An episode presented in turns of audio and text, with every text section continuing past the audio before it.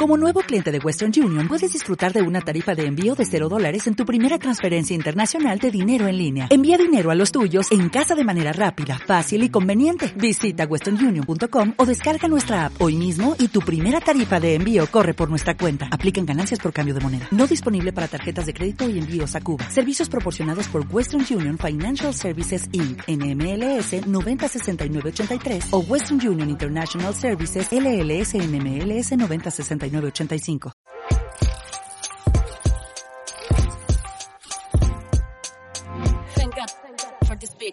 Bienvenidos amigos a un nuevo episodio de este podcast de un Flash, un Flash Ediciones.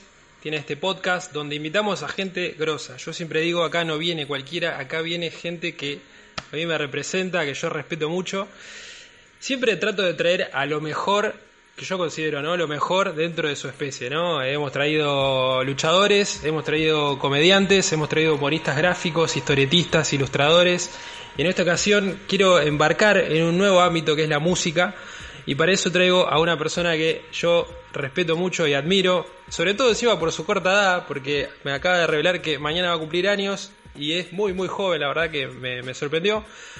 Así que tengo el honor y el gusto de presentar al señor Manuel Goldschmidt, a.k.a. Peyton. ¿Cómo estás, amigo? ¿Todo bien? Ahí va. Bien, bien. Muy bien el apellido pronunciaste, ¿eh? Te felicito por eso y bueno, gracias por invitarme a este hermoso espacio. Te, Estuve pispeando ahí un poquito. No, en la escuela tuve varios apodos. Los últimos dos años del colegio tuve como que yo no iba nunca al colegio, ¿no? Entonces llegó la hora de ponerme el nombre del buzo de egresados y me pusieron Andrés, porque viene una vez por mes, o sea, terrible, no, no, no. pasé por varios apodos. Eh, sí, no, terrible, yo me... Andrés tenía el buzo de egresados, así. La gente que no me conocía, la llave que me llamaba Andrés. Pero bien, bien. Por suerte, patón sobre todo me, me decían. Bien ahí, bien ahí. Bueno, yo arranco siempre comentando eh, cómo conocí a la persona a la cual invito, porque como yo digo, no invito a, cualquier persona, sino que invito a gente que la conocí por algún destino y que considero muy grosa y la verdad que estoy muy contento de, conocer este tipo de personas. Voy a contar un poco el, origen secreto que él no lo sabe, pero calculo que es como te habrá conocido mucha gente, hay que reconocerlo, que fue a través de Coscu, ¿no? A través de, de Coscu el... Ahí va, sí, sí. Sí, de una. Eh, que Coscu tenía el, tema este, tenía tu partecita en una alerta de suscripción. Eh, y bueno, de ahí Exactamente. busqué el tema, el tema me, me, me, copó mal, me copó mal, en esa época era como recontra remil innovador, encima el, flow que habías tirado ahí, bajando de la barandita y todo, fue como muy explosivo. Bajando de la escalera. y, encima tiraste como seis barras, pero fueron demoledoras. Una cosa así, fue como un flash, un rayo cayó. Sí, sí, tiré ocho barras ahí. y después, si querés, te cuento bien la historia de por qué fue tan cortito eso. Y bueno, cuestión que eh, ya, ya vamos a, meternos en eso porque me interesa mucho cómo, cómo es todo, o sea, todas tus ramas musicales. Eh, y bueno, cuestión que yo lo agrego a Instagram para seguirlo porque me parecía recopada la música que hacía. Había otros temas que había hecho eh, Manu también. Y, un día agarra y pone una historia de él que iba a venir a Santa Fe, como que había para hacer o algo así. Yo le pongo, che, avisá y hacemos algo, una cosa así. Y él me escribe y resulta que se había puesto a mirar todos los dibujos que yo hacía. Yo tenía unos cuadros pintados y demás. Y le recopó el material que hice, así que ahí empezamos a hablar, qué sé yo. Cuestión, la historia terminó en que eh, vino a Santa Fe con Acru, porque también tiene otros oficios, aparte de, hacer música, y vino a acompañar a Acru a, sacar fotos, y ahí lo pude conocer a él, y encima también lo conocí a Acru, así que fue como todo redondo, y bueno, de ahí ya quedamos en contacto y todo.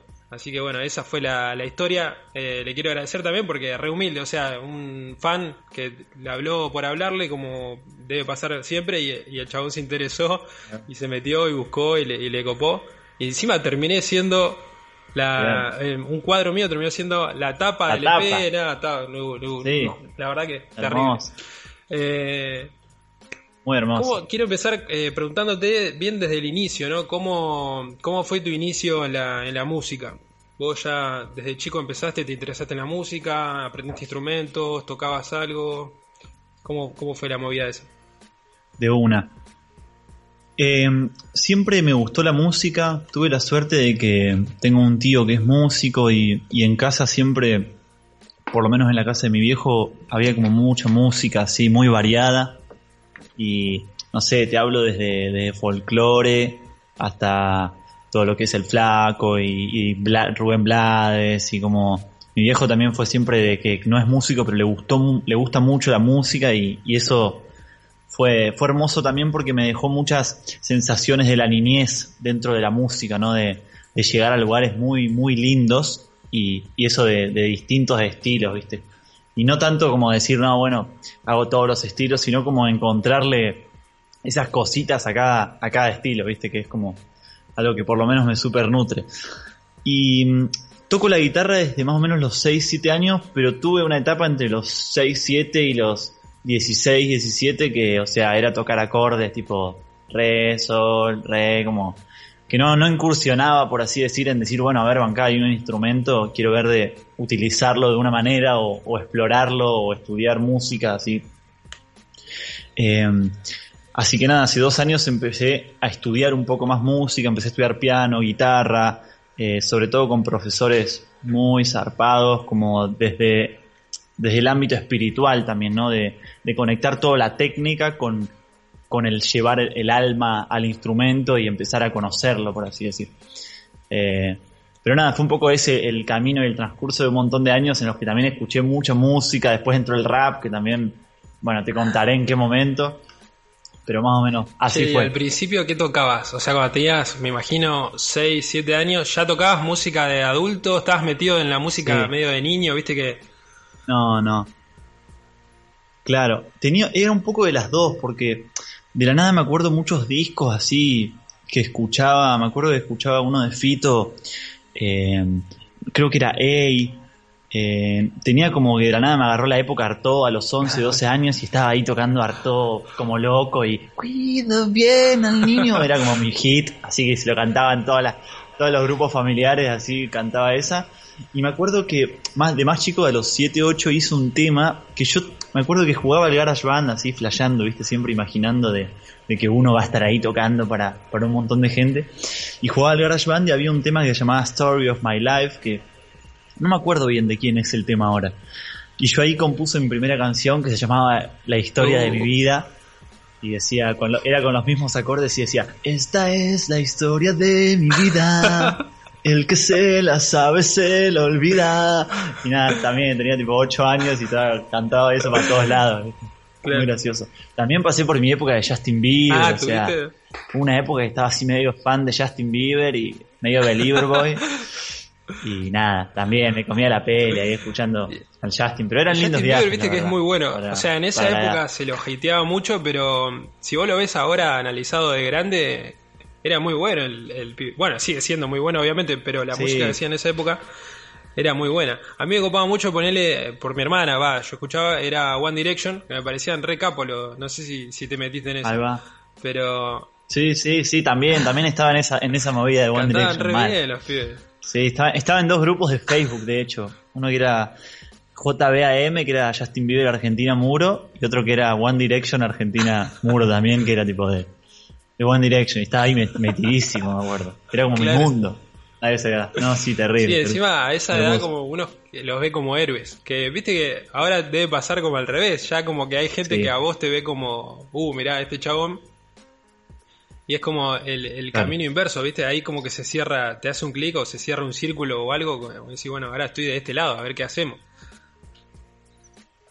Sí, total. Yo creo que el tiempo también va, va desconstruyendo mucho y también quizás las redes en, ese momento no estaban tan, tan avanzadas hacia el plano de, mostrar lo que era una persona como es hoy en día y, y también bueno esto que uno no se va, no se va dando cuenta y se va metiendo en un mundo como que, que a, la, a la vista de otro es totalmente distinto y, y es súper respetable también en algunos puntos, ¿no? Y es algo súper súper loco también, como que te estás enfrentando todo el tiempo, que pero que está bueno, es, es flashero, es divertido. tal cual. Che, y, en el rap, ¿cómo te, cómo te fuiste metiendo en la, cultura?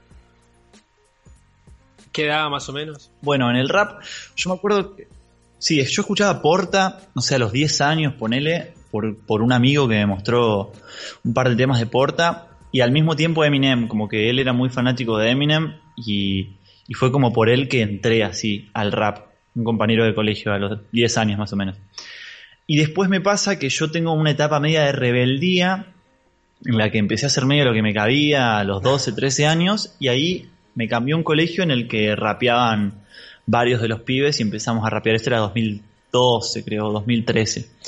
Que ahí empecé a escuchar como primer banda de rap argentina Clave de Barrio, que, que es una banda que me acuerdo que tenía tipo Clave de Barrio, rap argentino 2012 y, y nada, los temas o sea, a nivel a lo que hoy es mi visión frente al rap, quizás no, no eran lo más zarpado en, en métrica, en contenido, en, pero está, o sea, en su momento eran, eran mi viaje, ¿viste? Aparte, eso del niño que, que empieza a meterse en la adolescencia y empieza a ver un mundo nuevo y la nada que, que otras personas lo estén reflejando en letras y, y como nada, también una mirada súper inocente del, del, mundo y la sociedad. Pero pero fue eso. Y ahí fue cuando empecé a rapear, que yo siempre cuento algo muy gracioso, que es que a mí, bueno, yo empecé a rapear jodiendo y al principio yo copiaba rimas, o sea, yo me aprendía rimas de código y las tiraba y a partir de ahí salía, ¿viste? Era como que eh, tenía frases ya como metidas en la cabeza, pero eso me servía como disparador, ¿viste? Y una vuelta me dice, che, hay un chabón más grande del colegio que quiere rapear con vos, no sé qué. Bueno, dale, En ese momento ya eras como. Y fui a rapear contra el como un nivel así dentro de tu grupito de amigos, era como, no, este, este rapea o. No, o sea, rapeaba muy mal, pero era el único que rapeaba. Y en ese momento el rap no era ni en pedo lo que era hoy, entonces era como, oh, rapea así, y ya rimabas dos palabras y quizás era como, oh. Sí, sí. Muy gracioso. Entonces me llevaron a rapear contra este chabón y yo que tenía aprendida las rimas del código, porque yo estaba todo el tiempo como un topo buscando improvisar todo en YouTube, o sea, me conocía todas las bases que existían en ese momento de YouTube. Veo que el chabón me empieza a tirar las barras que le iba a tirar yo. O sea, eso fue bizarrísimo, muy gracioso. Y, y, lo loco de eso fue que a partir de eso me salió a mí contestarle al chabón freestyleando como que vos me estabas diciendo a mí cosas que ya existen, son de código, yo lo conozco en YouTube. Lo y, y, fue al mismo tiempo flashero porque la primera vez que, que, me sentí como, wow, pude quizás decir algo y se entendió y como que... Entonces fue también un momento de quiebre que estuvo. Todo eso en el recreo, o sea, todo dentro del ámbito escolar. En el, todo en el recreo, sí, sí, sí, total. Sí, sí, era bajar las escaleras al patio y ahí todo mal. Che, y, y después el, a la calle ¿En qué, eh, ¿En qué momento se dio? O sea, primero era ahí en el recreo, en tu casa, ¿no? Y, cómo, cómo se fue dando el proceso ese de decir, bueno, me animo a, hacerlo también en la calle, juntaba con amigos en la esquina. ¿Hubo, hubo todo ese, ese quiebre? Bueno, pasó que... Sí, pasó que el grupito de amigos, teníamos una crew en ese momento, pintábamos graffiti, éramos como pendejos muy bardos, así, se las remandaban mal. Eh, y ranchamos, había una fiesta acá cerca de donde vivo que llamaba la fiesta del SIC, que era como una fiesta famosa, lo que todas las personas de, no sé, entre 12 y 14 años iban a bailar y no había escabio, nada, obviamente, era como... Pero era como la fiesta ahí, preadolescencia, reconocida. Y en la esquina tenía un, un, McDonald's en el que nosotros nos juntábamos a rapear. Nosotros ya no íbamos al SIC, nosotros nos juntábamos en la esquina esa a rapear. Eh, Claro, no, y era como que la gente que después salía del boliche venían a vernos y ahí se empezaron a armar como las primeras rondas de gente o con, o con gente de afuera y, era gracioso porque yo tengo recuerdos de, ah, mira, ahí están los raperitos que se nos cagaban de risa, rap, jaja, como que en ese momento éramos muy para el descanso, ¿viste? Pero nosotros, obvio, en, nuestra cabeza éramos ah, lo más rap y lo más real y lo más underground que había. Y dentro de, ese grupo, ponele, ¿hubo gente que, que siguió eh... Sí, eh, en ese grupo, bueno, varios amigos, lo loco, en uno de los pibes de ese grupo es el bajista de, Días de Agosto, ahora que es la banda que de la que formo parte, que eso fue loco porque nos reencontramos como para esto de la banda. No, no habíamos hablado como por 4 o 5 años y, y después nos reencontramos. Pero así a nivel que le metió, le metió, no. O sea, sí los pibes algunos siguieron sacando algún, algún temita que otro. Estaba el Cario que la verdad la sigue re rapeando mal. Estaba el ruso, que son pibes de así de, mi barrio, pero que quizás no, no decidieron ponerle otro fin a su carrera musical, ¿viste? ¿Y a las batallas así, tipo competencia más grande, eh, fuiste? ¿Participaste? Sí, Bueno, en el 2013 fui al Jala dos veces, que lo gracioso es que una fui con mi viejo, o sea, mi viejo me acompañó al Jala, muy gracioso, que hay uno de los videos en los que aparezco ahí atrás, seguro tiene que estar. Eh, y fue loco, porque de la nada fue tomarme dos trenes, me acuerdo que nos tomamos, estar en zona sur, en una zona súper desconocida, como que aparte yo retengo la sensación de bajarme en la estación de Claypole, creo que era, y, y ver como todo un mundo que yo no conocía y, y era un re pibe, viste, de la nada pero de la nada llegué a una plaza donde estaban rapeando y fue increíble, ¿viste? También porque como que me dio un cachetazo de que en ese momento nos comíamos súper la peli y flashábamos que éramos los, únicos raperos. Y al mismo tiempo fue como, qué zarpado que esto que vivimos nosotros allá y que es re nuestro, acá sea re de ellos y son toda una familia y nos cagamos todos de risa y hay ranchaje. Y, el jala era como... venían de lindo también O sea, creo que lo habían armado justo como en un puto medio, cosa de que lleguen, caigan gente de todos lados. Era una movida así. Claro, y aparte de eso, había gente de todos lados. Y, yo fui como en la época auge del, del Jala, en la que ya era como que había un montón de gente. O sea, no es como en las batallas esas que se ve hace un montón que hay gente, sino como que ya había bastante gente. Había también unas. O sea, pensé que yo fui con mi viejo y de la nada había un par de, de fisuras, de como. Pero nosotros estábamos re tranca. Mi viejo es súper piola en ese sentido y y la mejor, hermano. Creo que debe haber escabeado con ellos también. Che, y ahí ya vos sentías que ibas eh, formando un estilo. Ahí en el Jala encima calculo que se habrá dado toda esa onda de que en el oeste ponerle estaba el flow del oeste, o sea, el acote de tal lugar, era como de re así. Vos ya, claro, vos ya tenías como un perfil, fuiste formando un perfil, o se, se dio como se dio. Más o menos. Yo Sí, yo en el freestyle me pasó que hace poco encontré así como, como mi, estilo, ¿viste? Como que siempre quizás forcé mucho eso. Y, me di cuenta, bueno, ahora quizás me doy cuenta, ¿viste? En el momento, pero me empezaban a salir cositas. Yo me acuerdo que una época que tenía re rapear como el Deto, o sea, yo playaba de toque, entonces como a nivel voz y todo eso, rapeaba como el Deto.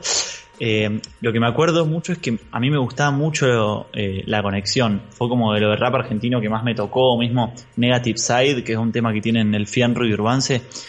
Me voló el bocho en su momento, me acuerdo que me lo escribía y lo rapeaba en los recreos del colegio, o sea, así muy hermoso el, el fla. Eh, y mismo hubo varias batallas que yo rapeé después, como que ahí hubo un parate entre el 2013 que medio que me rescaté de toda la movida porque era pendejo medio bardo, ya me había metido en un par que no pintaban, me cambiaron de colegio mis viejos y como que medio que tuve un rescate. También pasó que hubo una secuencia fea con una, con una amiga mía, entonces como que eh, todos mis amigos quedamos así medios como choqueados y hubo un par que se fueron como para el lado del rescate y otros como que siguieron en esa, pero fue como que se dividió así el grupo de la nada. Y me pasó que bueno, en 2015, 2016, cuando volvió a empezar a aparecer esto del quinto, 2016, 2017, fue cuando volví a rapear. Eh, y ahí fue cuando empecé a, encontrar de a poco que en los rapeos me salían cositas que estaban buenas y que las sentía como mías, pero el rapeo en general era como un rejunte de cosas, ¿viste? Como... Yo siempre hablo que, no es lo mismo la fusión de estilos que, quizás el encontrar esa fusión desde, desde lo, que a, lo que a uno le toca, ¿no? Como que vos podés agarrar una base de chacarera y saber que con los tiempos podés meterle, no sé, un hi-hat o un ride de jazz pero no es lo mismo que si la nada conectaste con algo y te, quedó adentro y después eso vos ya lo, incorporás a tu manera, a lo que sea, ¿entendés? Siento que en ese momento fue eso, de tirarle condimentos ahí a todo y, ver claro, qué y, la parte artística ya en ese momento la, sentías o te veías como un... O sea, te gustaban las batallas y batallabas o, o ya paralelamente ibas escribiendo tus cosas. Claro. Mira, paralelamente eh, yo tenía una banda de rock, de rock and roll, así, en pleno, no sé, callejeros, que después si querés te la paso, llamaba la 202.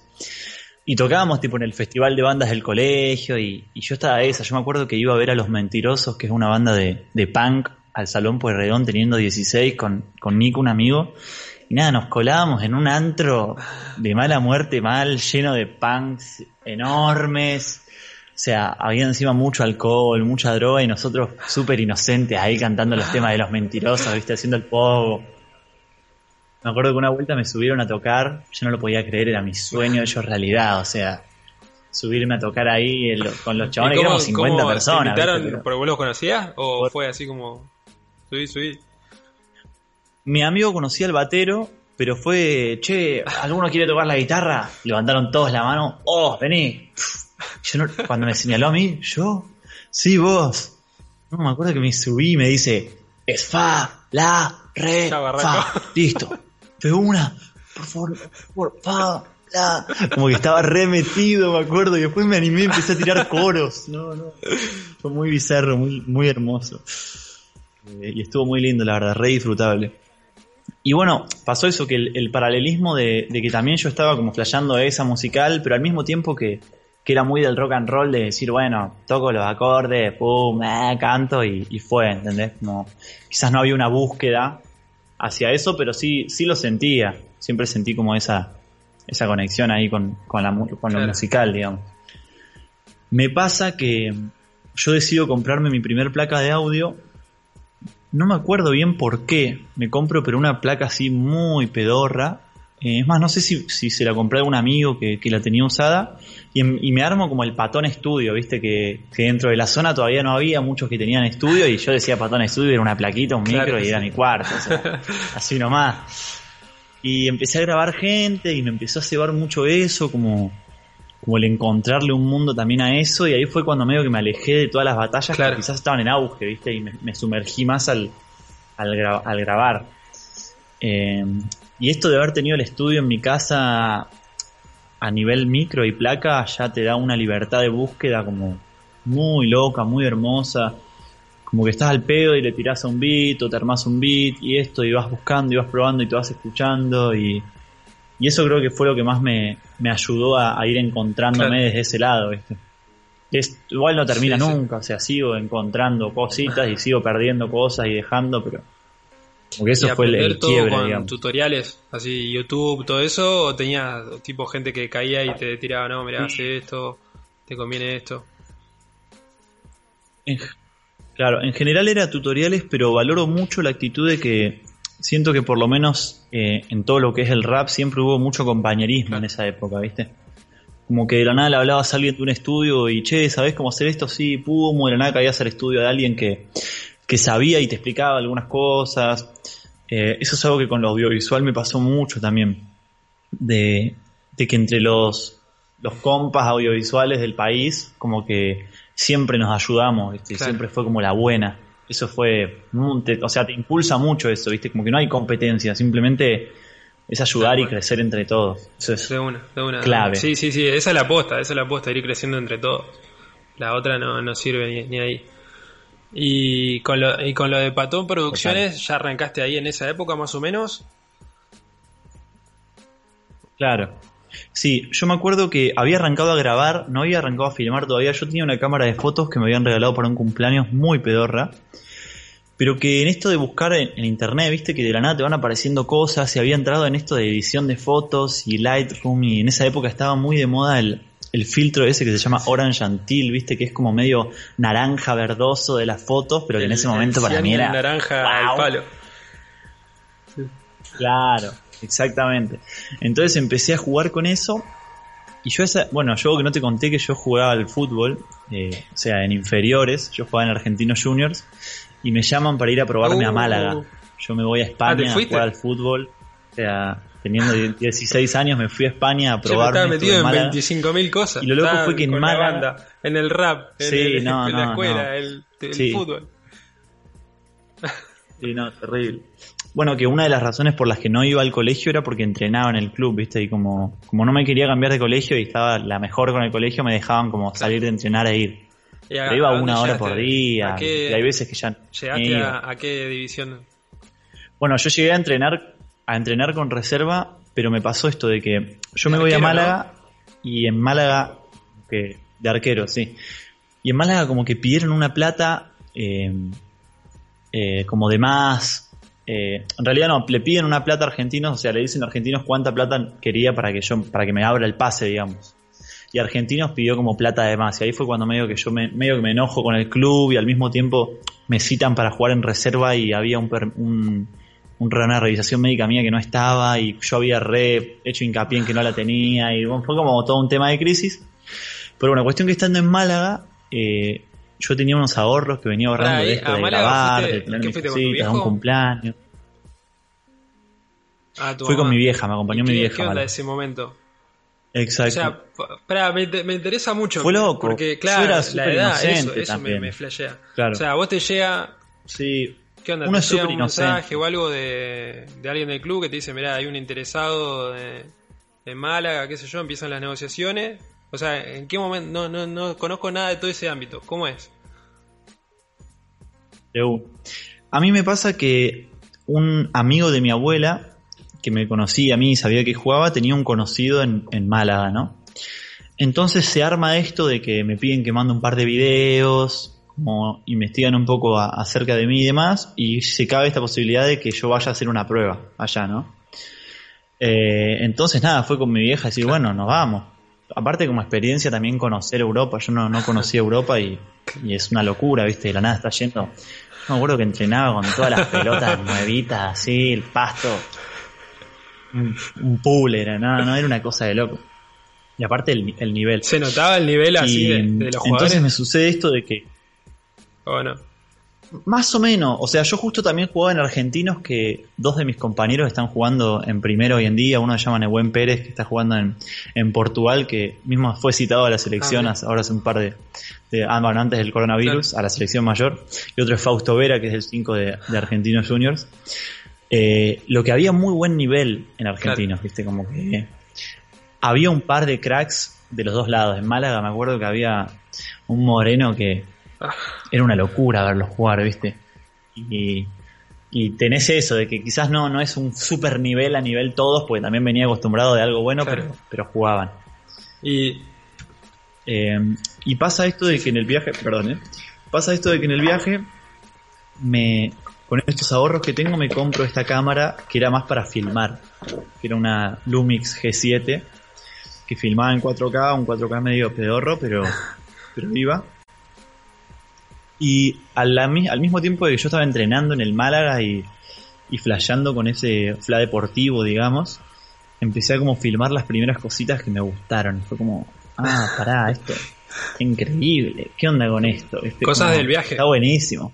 Y en ese viaje fue que armé Patón Producciones, digamos. Yo me acuerdo de que estaba en Málaga y creé la página Patón Producciones. O sea, filmabas cosas, cosas del viaje. Y nada, ahí fui subiendo como o sea, cosas del viaje, sí, sí, íbamos a la playa y filmaba cosas en la playa y pero ahí empezó, viste, como el el que me gustó. Y bueno, pasa de que vuelvo a Buenos Aires, pasa todo esto con el mala, de que como que no se llega a un acuerdo, yo medio que dejo el club, medio que dejo el fútbol.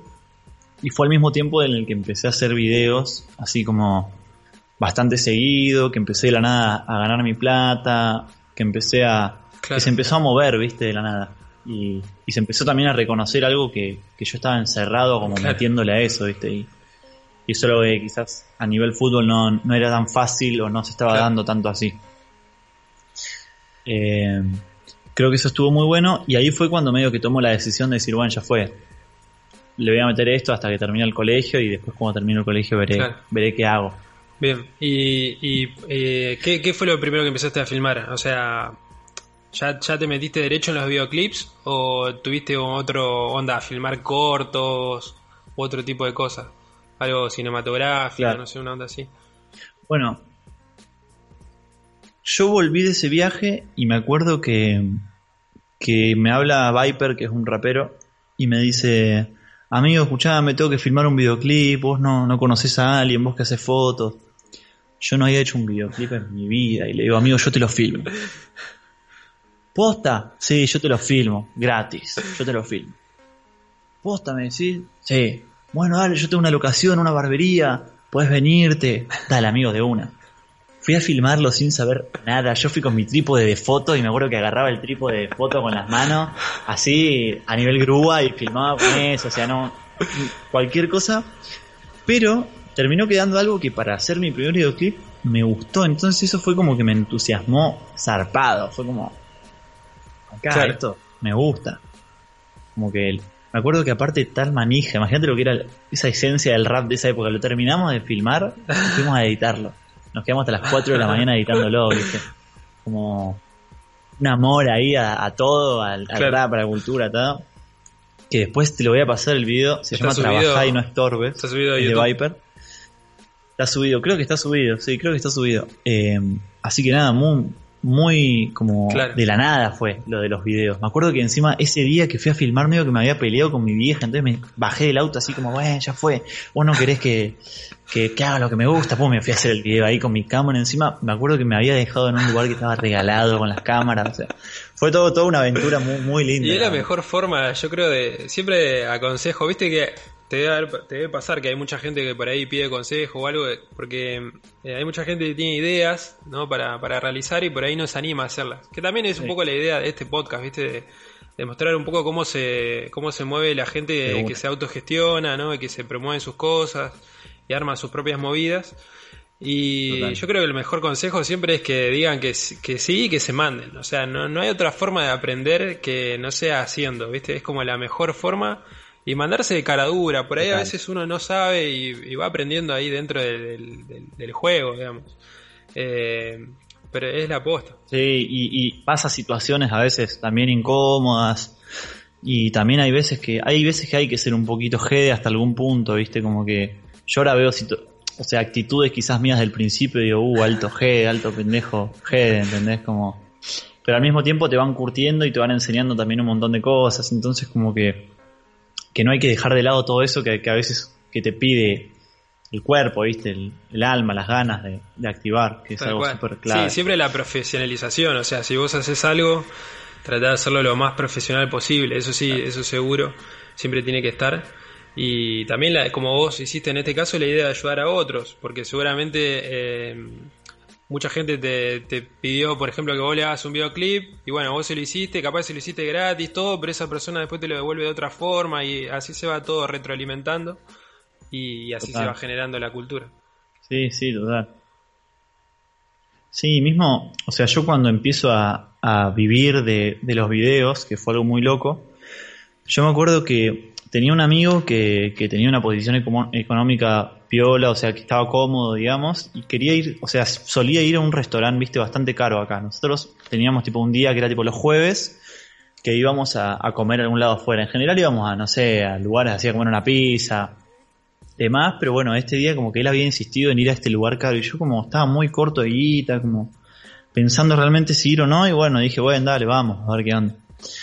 Fuimos a comer y fue ahí en el que me habla por primera vez Luchito eh, para decirme que, quería que, había visto mis videos y que quería que le haga un video que en esa época, o sea, Luchito estaba en el quinto escalón y, yo no, no le había hecho más que videos a, pibes de la zona y, también fue como, como zarpado porque también él fue el responsable de que, de que yo después me dé a conocer y pueda hacer un video con Duki y pueda empezar a, a mover mi canal y a, entonces fue muy loco esa, esa controversia de justo el día que fui al lugar donde tuve que gastar plata, también fue donde, donde conocí eh, que, nada, ese camino que me cambió la vida, por así decir. Fue un mensajito, ¿entendés? Esas cosas de como estar en el lugar y que sucedan, como que me dio mucho escribir también. Me acuerdo que escribí un cuento sobre todo eso, como de... Eso está publicado. lo loco que, que era, sí. No, no, no. Está ahí para sí, pero posta, posta se, se va dando así. Bueno, qué sé yo, ponerle. Yo, bueno, el otro día justo te contaba, yo me hice amigo de Hip Hop Man y también se dio una cosa así. O sea, fui a México sin ninguna expectativa de nada. Y de golpe lo conocí al chabón y fui a un entrenamiento y agarré y dije, che, te pinta si hacemos un cómic y me dijo que sí. Se fue generando toda una cosa así que vos ni esperás. O sea, en el siempre siempre tenés, siempre tenés que decir que sí y después ves y así se dan las cosas esa la, y aprovechar las ventanitas porque es sí y respetar la energía también ah de una yo siento que eso es súper importante como muchas veces sentí que yo re tenía que ir y fui pero energéticamente había algo que me chocaba desde algún lado que quizás no quería aceptar y es terrible porque si eso es así realmente, con el tiempo te das cuenta de que quizás no tenía que ser así. Pero eso te deja una súper enseñanza también. Como que me pasó con muchos proyectos, viste, que, que está bueno porque después, bueno, rescatás, bueno, igual por suerte puedo aprender esto, esto, esto, esto y esto, pero, pero viste, cuando no, no tiene que ser tampoco es y no forzar eso. Como súper súper Y importante. aprovechar las oportunidades también. Porque capaz que si Luchito te decía que, bueno, vos te mandabas y después no rendías lo que tenía que rendir, que eso es algo muy del fútbol, ¿viste? Es como que, bueno, te ponen un partido y si no rendís y queda ahí. También tenés que aprovechar la, la chance que te dan. Total. Eh, Sí, y también que él tuvo mucho hate al principio, ¿no? Entonces como que también para mí en, en un punto fue fuerte porque fue como la primera exposición masiva, por así decir, de mi trabajo, que hasta ahí, no sé, mis videos no habían llegado a más de 10.000 reproducciones, que para mí ya en ese ¿Qué momento era como un montón.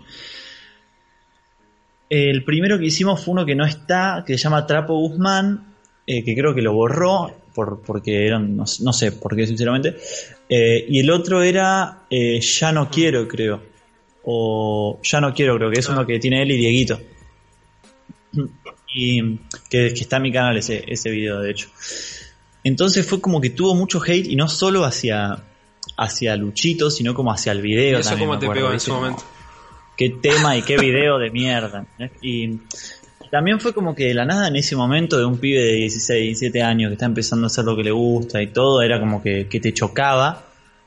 Pero al mismo tiempo encontré siempre en, eh, no solo en Luchito, sino como en, en, la, en las personas a las que me iba rodeando ese de como, boludo, vos lo estás haciendo. O sea, esta gente también eh, está en sus casas mirando un video y también ahí fue cuando empecé a, a laburar algo sobre el prejuicio que, que me, me llevó y me lleva, me sigue llevando tiempo como de, de también ponerse en lugar de otra persona y yo también hay veces que, que tengo hasta unas miradas que no, que no me gustaría tener sobre algún video, sobre algún tema y demás y como entender la cantidad y millones de realidades distintas que uno vive y que la percepción de uno hacia algo eh, se, se pasa por la cabeza, ¿viste? Entonces, eso también me ayudó como a entender un poco eso y a dejar de darle de a poco bola y, y enfocarme en lo que a nosotros, a nivel familia, nos hacía sí, bien. es todo re subjetivo. O sea, yo creo que siempre lo importante es eh, el crecimiento personal primero. O sea, si vos sentís que mm, hiciste un trabajo que te ayudó a crecer a vos, que capaz no, no, no tuvo buena crítica o lo que sea, pero a vos te ayudó,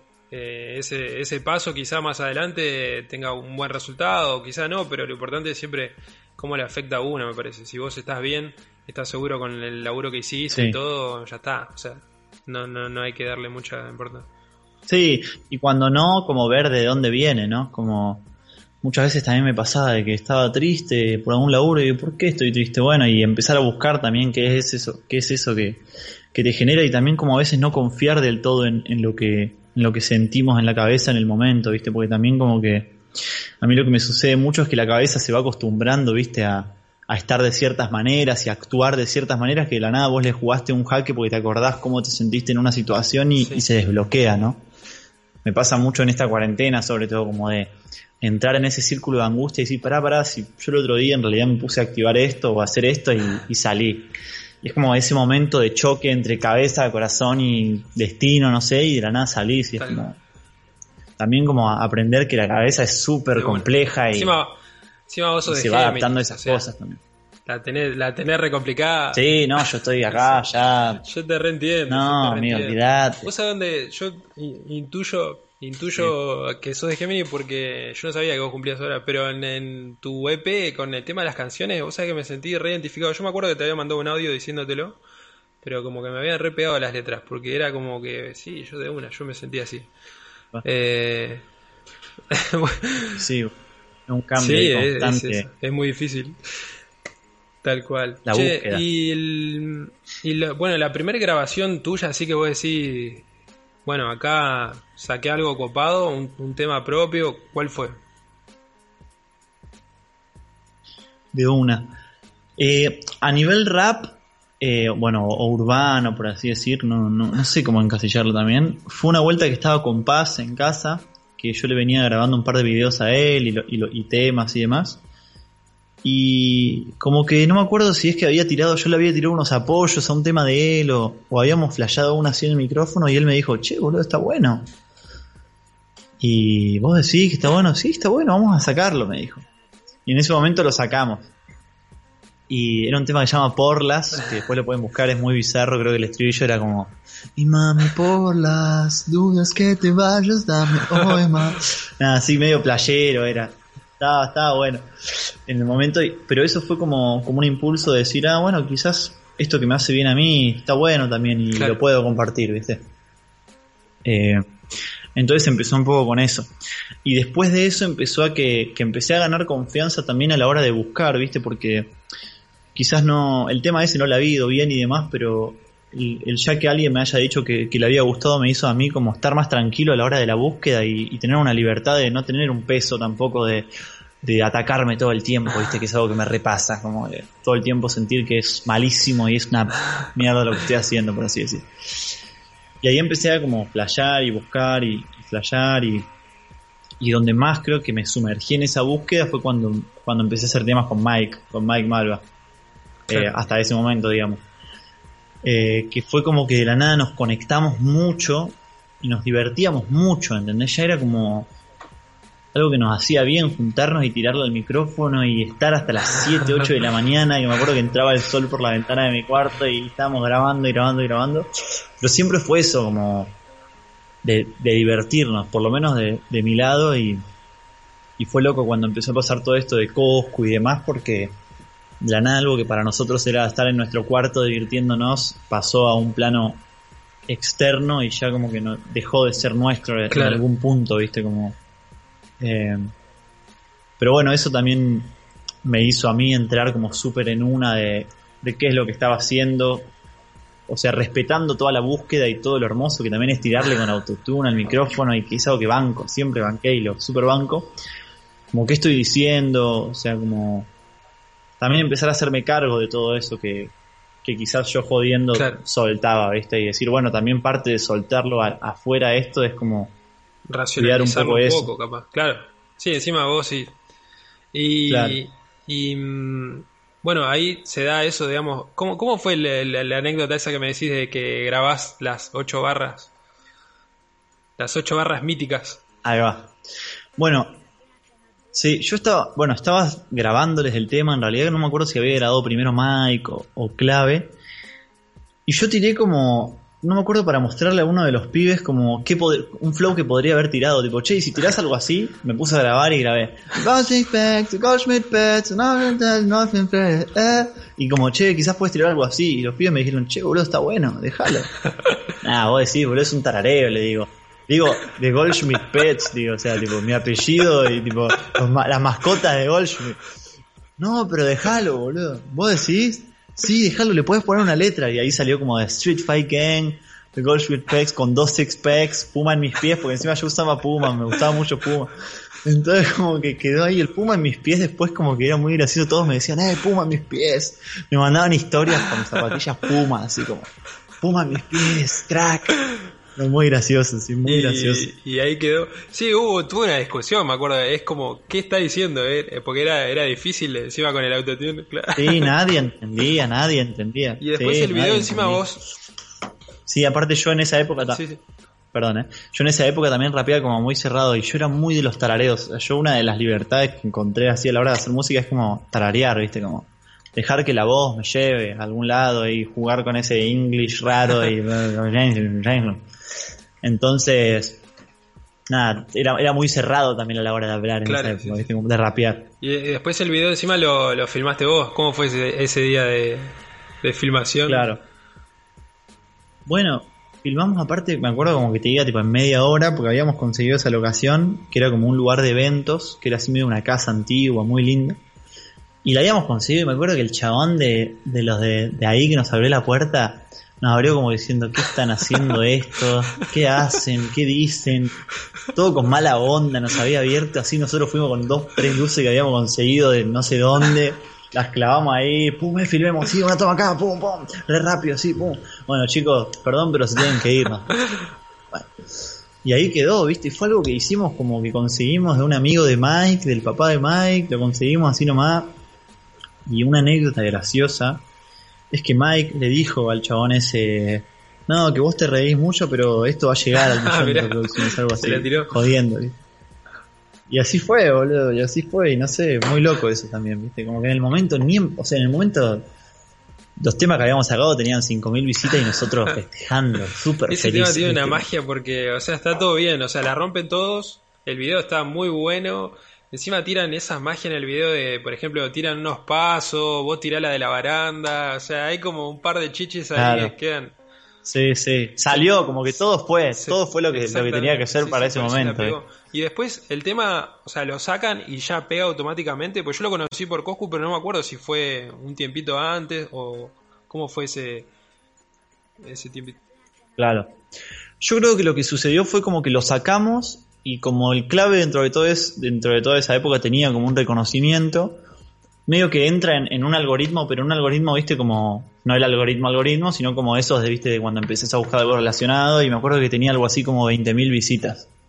Había llegado como a 10.000 en un día, que para nosotros eso era 10.000 en un día, ¿qué? Y entró en el algoritmo, viste, fue como que entró. Y pasó que como Coscu y Clave se llevaban muy bien, como que le dijeron a Coscu, tipo, che, reaccionate a este tema, y el Coscu de la nada lo reaccionó, viste.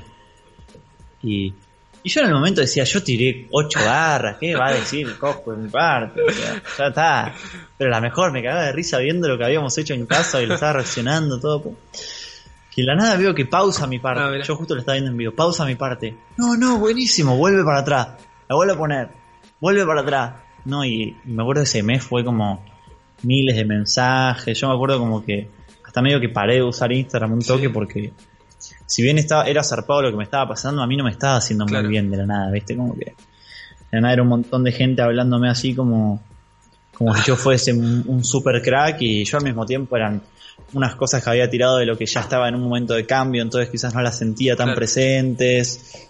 Y al mismo tiempo ya habíamos grabado otro tema con Mike que fue Lo Padece, que después lo sacamos. Encima se te carga, claro, esa responsabilidad como, bueno, la tengo que seguir rompiendo.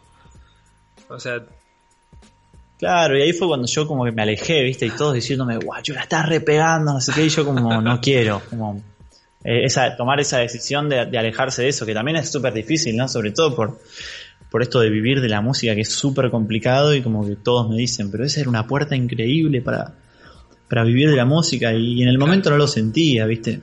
Viste, como que te decía antes, si sentís que no es, no, sí, sí, sí. no es. Y bueno, también eso de la exposición era como que me era muy fuerte que yo sentía que me quedaba mucha búsqueda interna para querer recién empezar a soltar tranquilo. Sí, te agarró como medio de casualidad y capaz que sí, no, está, no estabas preparado justo en ese momento. Eh, y después, bueno, se nota después en tu EP, o sea, es como re distinto musicalmente a lo que fue a lo que fueron esos, esos temas que sacaste ahí en ese momento. Fue como algo, claro, nada que ver. sad, una onda así. Eh, y el, y, sí. che, ¿y el EP cómo lo empezaste a trabajar? Eh, o sea, ¿fue después de eso o ya lo traías vos de antes? ¿Lo venías pensando? Sí. Sí, fue toda la etapa esa de después, viste, que también yo estaba cumpliendo 18 años, como que era entrar en, en todo el mundo este de perder la inocencia y empezar a ver también la, la vida desde otro lado. Y lo empecé a laburar así, como flasheando en casa, con maquetitas. Eh, me acuerdo que el primer tema que hice creo que fue Cansado y Triste, que, fue así, una noche que yo estaba re llorando en mi casa. ¿viste? A mí me hacía súper mal esto de sentir que la gente me decía, oh, eh, el futuro del trap, sí, oh, todo así. Y yo no, me sentía nada bien por dentro, ¿viste? Porque no, no, no disfrutaba ya de eso. Y, y empezó así como, como un camino de búsqueda y justo lo conozco a, a Andrés, que es Gigant G, que es que antes se llamaba Tóxico, que era el pibe que le había producido el disco a Acru, El Origen. Que nos juntamos con él y con Nico, que es otro chico de Film Records, para empezar a laburar en conjunto en cuanto al, a lo video, ¿viste? A lo, al audiovisual. Como ellos tenían la productora de, grabación, así de, sonido, de audio, y nosotros, y yo me iba a encargar de lo audiovisual. Y ahí fue cuando empecé con la idea esta de querer grabar un, un EP, ¿viste? Y estuvo re bueno porque la verdad que Nico eh, se portó zarpado y me entendió mucho el mambo también, ¿viste? Como que yo estaba re en una y, y no es fácil también cuando uno quizás tiene un, trabajo y un camino todo como sumergirte en, un disco que encima era como muy introspectivo y, y muy de una búsqueda así personal desde, desde lo que estaba en ese momento. Entonces creo que, que eso lo re agradezco hasta el día de hoy, ¿viste? Como que hayan estado ahí para, para realmente ponerlo mejor al proyecto. quedaste conforme con, el resultado? O sea, es como una fotografía también de ese momento de tu vida. Sí, sí. Sí, quedó como el, momento, sobre, lo tengo tatuado aparte, ¿viste? Yo te, conté que acá tengo, mi único tatuaje es tu dibujo, o sea, a ese nivel. Sí, amigo. Y, y bien, sobre todo porque estoy tranquilo porque hoy en día quizás tengo otros conocimientos musicales, otros conocimientos de, de que también fui estudiando otras cosas, fui conociéndome desde otros lados, pero para el momento creo que fue como eso que me impulsó a salir de todo ese pozo en el que había entrado y como esa resiliencia del momento. Creo que fue lo que creo que me ayudó así zarpado y eso estuvo bueno, que el bueno cuando cuando viste el, cuadro y me mandaste che voy a sacar un EP me gustaría que sea la tapa eh, yo obviamente no, no sabía qué material ibas a, a, trabajar vos. No me acuerdo si me pasaste en esos días me pasaste los temas o algo así o un adelanto una cosa así. Pero me acuerdo que yo agarré y me, me tiré en el sillón, o sea, puse como la música al, palo re fuerte y me tiré en el sillón así como y cerré los ojos tipo a ver cómo me pega esto. Y calzó justo. Yo siempre trabajé mucho solo, ¿viste? De hecho, por ejemplo, los dos cómics que hice los hice solo, o sea, siempre me moví bastante solo. Y era como una de las primeras cosas que, yo hacía y que, otro la, la, interpretaba de otra forma distinta, ¿viste? Y para mí la tapa, el, cuadro ese re pega con lo que es el disco, porque mm, era, o sea, yo ese cuadro lo pinté en un momento de, mi vida en el que yo me sentía así. Y era como que, bueno, la letra ahora está diciendo lo que yo estoy viendo en el cuadro, o sea, era como que era toda una, una simbiosis ahí, que estaba todo como muy homogéneo. Y, hoy en día miro eh, eh, Spotify o, las historias, viste, que, que, alguien sube, que vos compartís de que están escuchando los temas esos, con ese, esa tapa y es como que me siento re orgulloso de ese, de ese laburo. Y encima vos te lo tatuaste, así que ya está. O sea, todo perfecto. Sí, sí. Ya trascendió ahí a, otros lados. Sí, eso es hermoso. Eso es muy loco de, bueno, del arte y de, la música y del, de la pintura, el dibujo en general. Bueno, de todos los artes, ¿no? Como esa capacidad de, de trascender de distintas formas. Eso a mí me flashó mucho con el disco. Como escuchar muchas historias distintas también que, sintieron ese, ese abrazo, ese salvavidas que para mí quizás fue el disco. Eh, y es algo que, que, es una de las razones así como más grandes del seguir también, por lo menos en mí, como encontrarte con todos esos mundos, como encontrarte con tus mundos y ver después qué, qué sucede con eso. Como eso es algo súper, súper lindo también, que lo súper disfruto. Y el, el, volantazo, vamos a decirle, a días de agosto, porque es un volantazo de 90 grados. O sea, vos venías haciendo un tipo de música y sí, sí, sí. Eh, ¿Cómo se da? Bueno, uy, eh, larga historia, pero vamos a tratar de resumirla. Cuestión que yo siempre tuve ganas de armar una banda, eh, nunca pude. Tuve varios intentos fallidos, he armado bandas pero duraban poco y como que que sentí que ya fue, que no se tenía que dar y que en el momento que, se dé se iba a dar. Y pasa que con Tizán, que es el bajista de la banda, yo siempre había tenido ganas de juntarme a tocar con él, ¿viste? Porque él, yo veía que él tocaba el bajo y siempre veía sus historias ahí. Y era como, che, vamos a hacer música. Yo, yo estaba intentando alejarme un poco de toda esta movida del trap porque a mí no me estaba haciendo quizás bien, ¿viste? Eh, como todo, toda esa energía que, que no, no es que sea mala, sino que para lo que estaba yo en el momento no, no me, no me estaba haciendo bien. Y al mismo tiempo, varias veces me había juntado con Mark Prodan, que es el pianista, a flayar en casa, que nos juntábamos ahí a tomar algo y a tocar. Sí, flayando, grabábamos algunas cosas. Entonces le planteo tipo a los dos, tipo, che, mira, tengo ganas de armar una banda, se ceban, no, eh, ¿qué onda? Sí, amigo, me dice, y Tizan, el bajista, me dice, amigo, ¿sabes que te iba a hablar? Siempre tuve ganas así como de hablarte y y por A o por B no se dio, no, yo también, bueno, dale, nos juntamos, dale, vamos a tomar una birra, listo, vamos a tomar una birra. Fuimos a tomar una birra y, armamos así el proyecto. A todo esto yo tuve una banda a los 13, así en, en, otro colegio, 12, 11, 12 años, 13, no sé cuánto antes del rapear, que se llamaba Enchufe a 220, creo con mis compañeros de, de un colegio alemán al que fui. Y le hablo al baterista, le digo, tipo, che, Benny, escuchame, tengo ganas de armar un proyecto. Yo sabía que él estaba tocando en otra banda vos por casualidad podrás. Sí, re, me dice. De una. Bueno, vamos a juntarnos. Perfecto. Eh, y después a todo esto siempre había querido armar la banda con Nico, que es como mi mejor amigo, que él toca la viola. Y nada, fue un día que nos juntamos a ensayar y salieron cosas lindas, pero viste como tampoco sabíamos para dónde iba a ir y bueno, se empezó a dar, así como nos juntábamos, nos juntábamos, nos juntábamos. Y pasó que Gastón, que era otro de los guitarristas, que fue el que me faltó nombrar, se tuvo que ir como tres meses a Europa, así como a laburar. Y ahí dijimos, ah, chao, nos quedamos sin, sin un violero, ¿qué hacemos? Y el Tyson tenía un ex compañero de colegio que se llamaba Nachito en su momento, que él nos dijo, che, tengo un amigo del colegio que toca la viola. Ah, de una, bueno, decirle que venga cuando llegó, no sabe lo que tocaba. O sea, nos quedamos todos en el ensayo como no si sabía los temas y los tocaba mejor que, que todos, ¿viste? Eh, entonces eso fue, fue muy gracioso.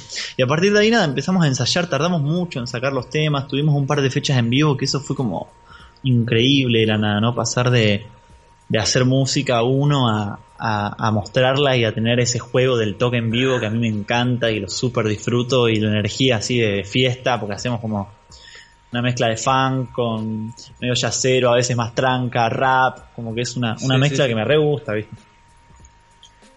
Y fue un poco eso, la necesidad de todos de como empezar a, a, trascender un poco más en esa búsqueda que quizás era de cada uno personal haciendo sus cosas. Bueno, y ahora sacaron el EP.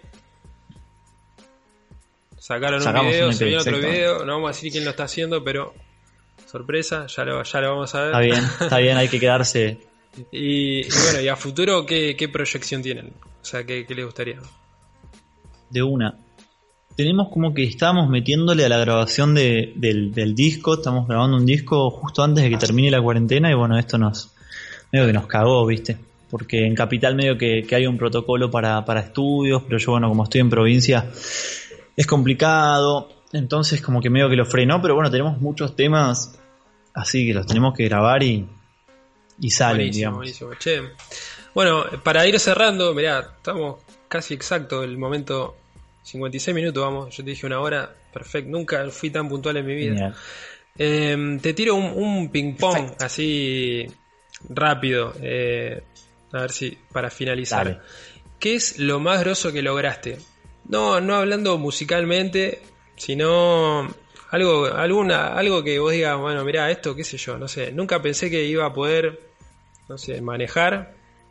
Se me hacía re difícil manejar, salir a la calle, todo y lo logré. No sé, una, una pavada así, pero algo que voy a decir, esto no me salía y lo logré, un logro. De una. Yo creo que el sobrevivir todo el tiempo, como el enfrentarme a, cositas así que, que, mi mente me bloquea, pero así como materializar una de esas fue el video que, que hicimos con Proc y Acru uh. en Madrid. Eso fue como algo que mi cabeza me decía tipo, qué estás haciendo y, fui. Y haberlo hecho fue como... Y te, salió. lo más zarpado, Lo que te falta, algo que te falta por lograr. Y yo siento que todo el tiempo me va a faltar algo, pero... Pero quizás armar un disco solista completo, así, a, nivel búsqueda, digamos. Desde lo audiovisual y, ah, lo musical. O sea, todo de cero vos, tryhard, así, full, full.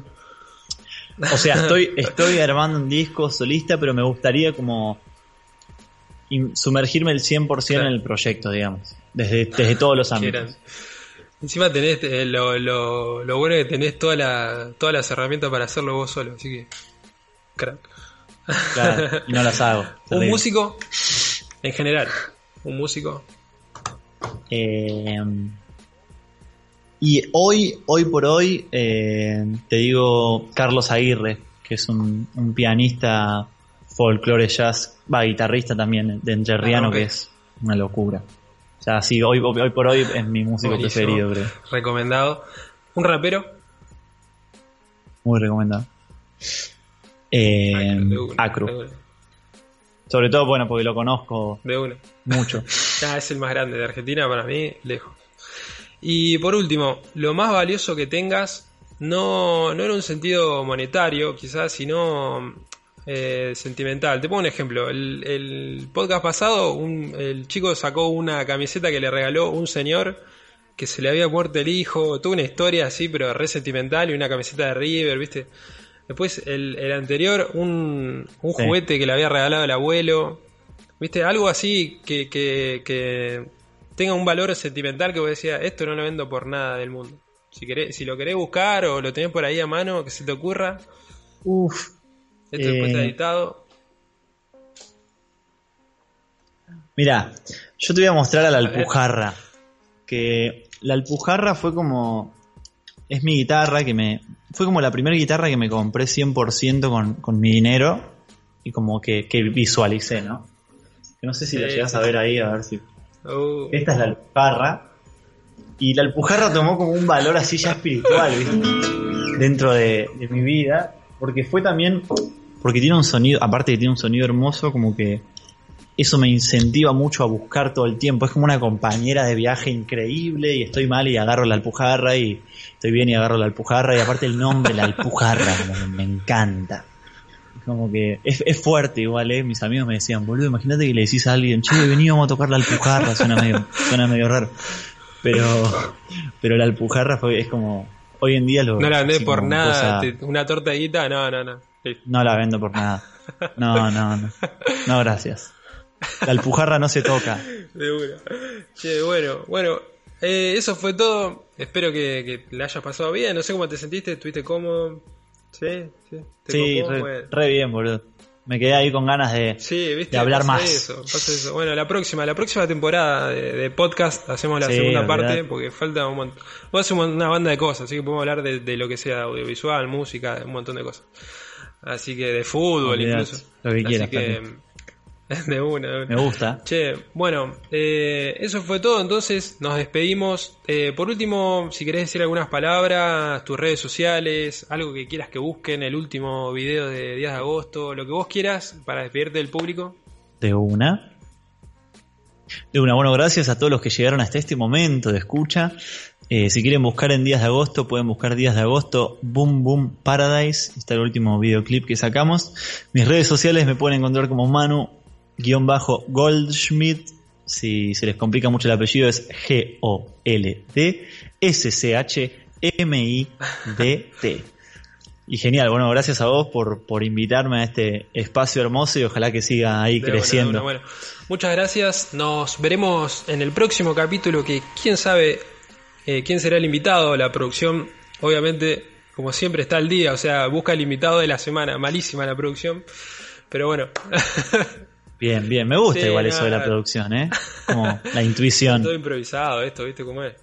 Eh, así que bueno, nos vemos la próxima semana. Espero que les haya gustado todo esto. Denle like, suscríbanse a la página, compartan, porque eso viene bien siempre compartir con, con amigos. Nos vemos la próxima. Muchas gracias. Chao.